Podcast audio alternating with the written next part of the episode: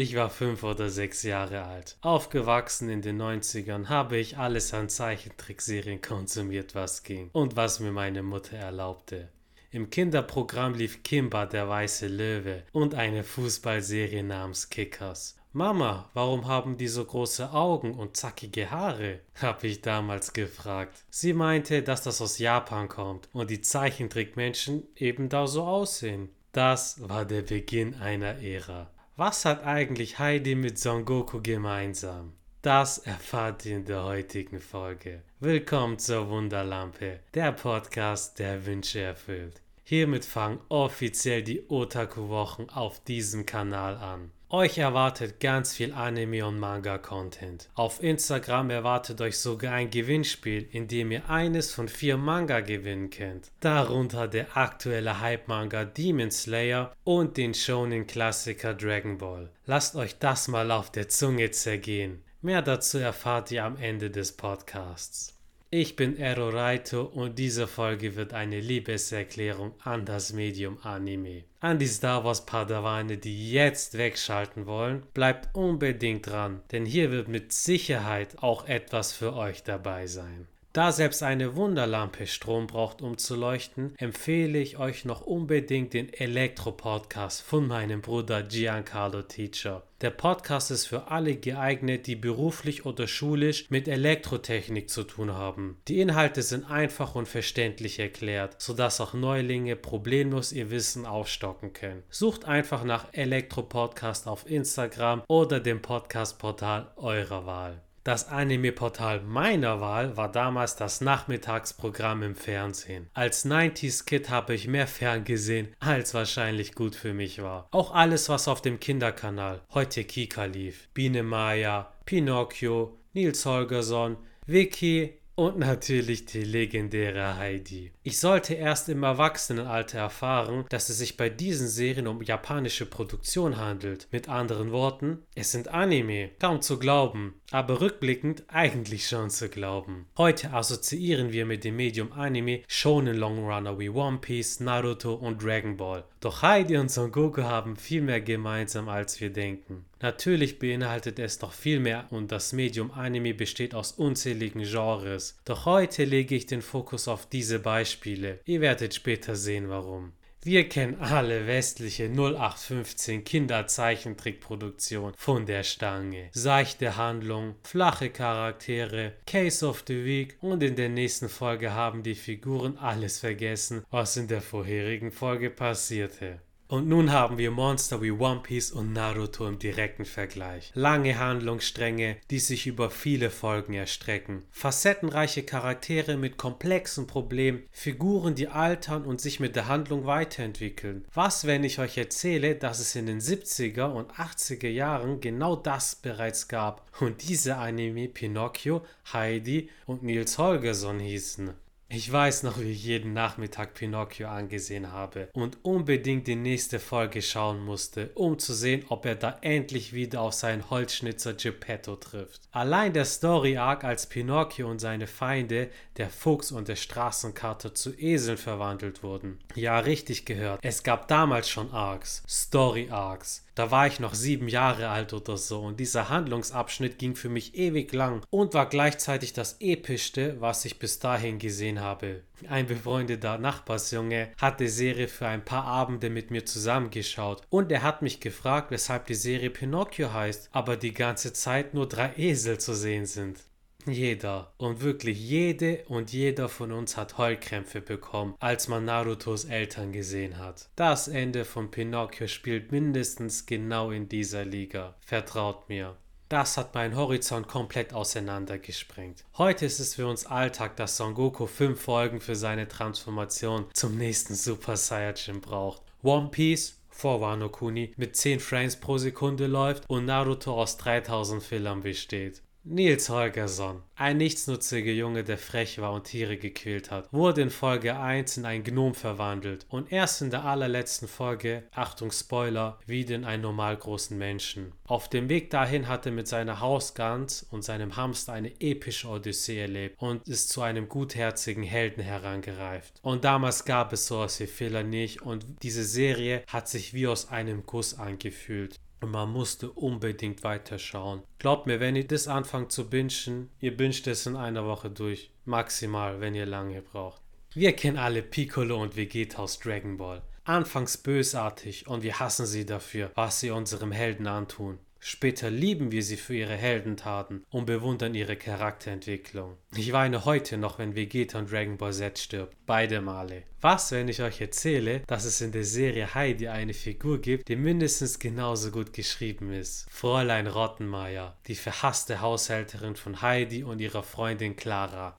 Sie ist der Vegeta aus dem Heidi-Universum. Sie macht unserer Heldin das Leben so schwer, wie es nur geht. Doch gegen Ende ist Fräulein Rottmeier die Sympathieträgerin der Serie. Der Story-Arc, in der sie mit Clara aufs Land zieht und sie nun diejenige ist, die aus ihrem gewohnten Umfeld in eine fremde neue Umgebung kommt und sich wie ein hilfloses Mädchen benimmt. Die Szenen mit Fräulein Rottenmeier und Heidis Opa, dem Almöhi, haben Legendenstatus und ich empfehle euch YouTube zu öffnen und genau diese anzuschauen. Das Medium Anime hat damals schon zeitlose Klassiker rausgebracht, die nicht grundlos auf Dauerschleife im Free TV liefen. Und Zeichentrickserien wie Heidi und Co. waren die Serien, die Eltern ihren Kindern gezeigt haben, im pädagogisch korrekten Kinderkanal. Doch Anfang der 90er Jahre begann in Deutschland eine neue Ära. Sailor Moon, deren nackte Silhouette bei ihrer Verwandlung zu sehen war. Pokémon und Yu-Gi-Oh!, die die Sammelsucht von Kindern triggerten. Detektiv Conan, wo man in jeder Folge einen neuen, auf kreative Art und Weise getöteten Körper begutachten konnte. Und last but really not least Dragon Ball, in dem sich nur geprügelt wurde und sein Superlativ Dragon Ball Z, der aus roher Gewalt, Schimpfwörtern und extremer Macht Maskulinität bestand. Der Endgegner jeden pseudopädagogisch wertvollen Elternhauses. Heidi durfte man schauen, Dragon Ball nicht. Welch Ironie und schlechter Witz der Gesellschaft. In jedem dieser oben genannten Anime wurden wertvolle Werte wie Liebe, Freundschaft, Durchhaltevermögen, Ehre und Vergebung vermittelt. Mit der Macht der Liebe konnten die Heldinnen in Sailor Moon über sich hinauswachsen und das Böse vernichten. Junge Mädchen hatten hier starke Frauenvorbilder, die ihnen Kraft und Inspiration gaben. Sailor Moon hat ein komplettes Subgenre des Anime geprägt. Pokémon. Hier wurde die Stärke der Freundschaft vermittelt. Ashs Pokémon, die im Grunde tierähnliche Begleiter sind, samt dem ikonischen Pikachu sind seine Freunde und Gefährten auf Augenhöhe und er würde alles für sie tun, damit es ihnen gut geht. Digimon und Yu-Gi-Oh! haben bei mir sogar einen Sonderplatz im Herzen, was die Vermittlung von Freundschaft betrifft. Ihr wisst Bescheid, Leute. In Detektiv Conan wird der unendliche Einfallsreichtum seines Schöpfers Gosho Aoyama zur Schau gestellt. Selten waren Kriminalfälle einfallsreicher und Hand aus Herz. Wer hat nicht schon versucht, vor Conan auf die Lösung eines Falls zu kommen? Bei allem Respekt zu Sherlock Holmes, aber neben Shinichi Kudo und Heiji Hattori sieht er aus wie ein Grundschüler, dem man soeben sein Beyblade aus der Hand geklatscht hat.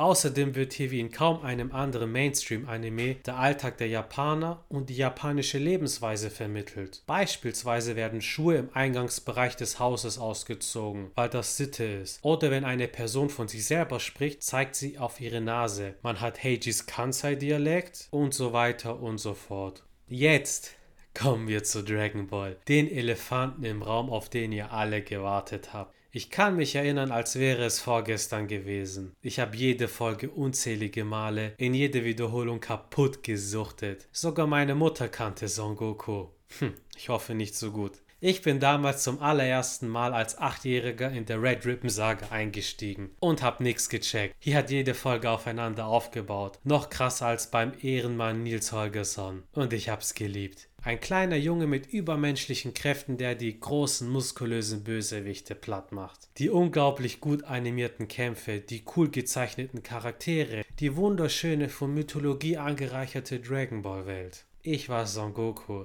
ich war der Held, ich war stark. Dragon Ball Z hat dem Ganzen noch einen draufgesetzt. Krassere Kämpfe, düstere Tonalität, epische Handlungsstränge und legendäre Charaktermomente. Da hatten wir Kinder das Gefühl, dass wir eine Serie für Erwachsene schauen. Ausgefeilt und unglaublich kreativ gestaltet. Und das Interessanteste, Gegner wurden zu treue Verbündete. Das habe ich damals noch kaum gesehen. Tenshin Han in Dragon Ball Classic, in Dragon Ball Z Piccolo, die Cyborgs und Buu, nur um einige zu nennen. Und stellt euch mal Dragon Ball ohne Vegeta vor. Unvorstellbar. Pokémon ist scheiße, Digimon ist kindisch, Dragon Ball ist hirnlos und weh, du schaust noch einmal Detektiv Conan vor deinen kleinen Cousinen. Das war die Standardrhetorik in jedem zweiten Familienhaushalt. Ich habe damals bei der Familie allen Ernstes Anschiss bekommen, weil ich Conan auf RTL 2 hab laufen lassen. Aber Heidi und Co. waren völlig okay. Come on, der Frankfurt Arc in Heidi war psychisch brutaler als jeder abgetrennte Dragon Ball Arm. Der Endgegner war jedoch Dragon Ball Z. Sozialpädagogen sind auf die Barrikaden gegangen. Es gab Beschwerden und Debatten. Im Kidzone-Magazin, das ich damals regelmäßig verschlungen habe, wurden sogar Leserbriefe von wütenden Mamas abgedruckt. Die Begründung, Dragon Ball Z ist viel zu brutal und stumpf für eine Kinderserie. Was für brutal. Guck dir mal Nils Holgersson an, der schon unzählige Male beinahe von einem Fuchs gegessen wurde. Oder Biene Maya, wo eine befreundete Fliege von einer Spinne zerfetzt wurde. Anschließend war sie mit der Spinne befreundet. Das hat philosophisch nochmal eine komplett andere Ebene. Das hat mich als Kind traumatisiert. Und nicht Son Goku, der mit Raditz per Höllenspirale durchbohrt wurde. In der Kritik wurden damals nur die Extrembeispiele genommen und die vielen positiven Aspekte ausgeblendet. Anime, seien es Klassiker wie Heidi oder aktuelle Shonen-Hits wie One Piece, sind ein Teil von mir und begleiten mich schon mein ganzes Leben. Und ich weiß genau, dass es vielen von euch auch so geht.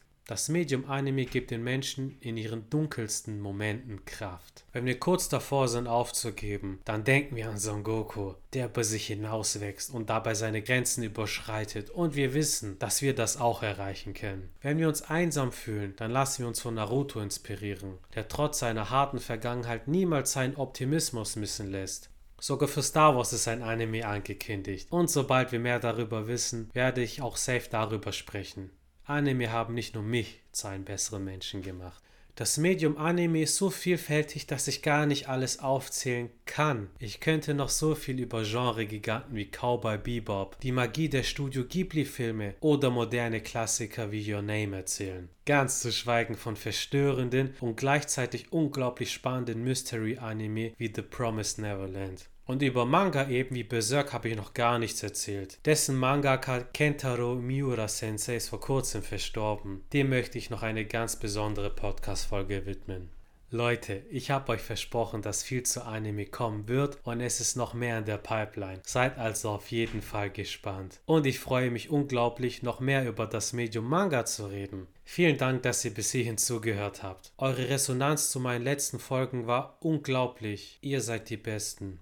Aber jetzt seid ihr dran. Welcher Anime hat euch geprägt? Ich weiß, dass es noch unzählige Werke gibt, die noch nicht genannt wurden. Deshalb schreibt mir unbedingt in die Kommentare, über welchen Anime oder Manga ihr noch etwas hören wollt. Schreibt mir einfach auf Insta oder Twitter unter dem Hashtag Frag die Lampe und lasst dem Vorbeigehen gerne ein Like und ein Abo da, um auch keine neue Folge mehr zu verpassen. Markiert auf dem aktuellen Beitrag auf Instagram eine Person, die Anime und Manga genauso liebt wie ihr, um am Gewinnspiel teilzunehmen. Da mein Kanal noch klein ist, stehen die Gewinnchancen gar nicht mal so schlecht. In der nächsten Folge spreche ich darüber, wie Manga seit Jahrzehnten Menschen inspirieren. Ich gehe unter anderem auf den legendären Shonen Longrunner One Piece ein und analysiere den Szenenklassiker Berserk. Seid gespannt, meine Freundinnen und Freunde. In diesem Sinne, Banzai!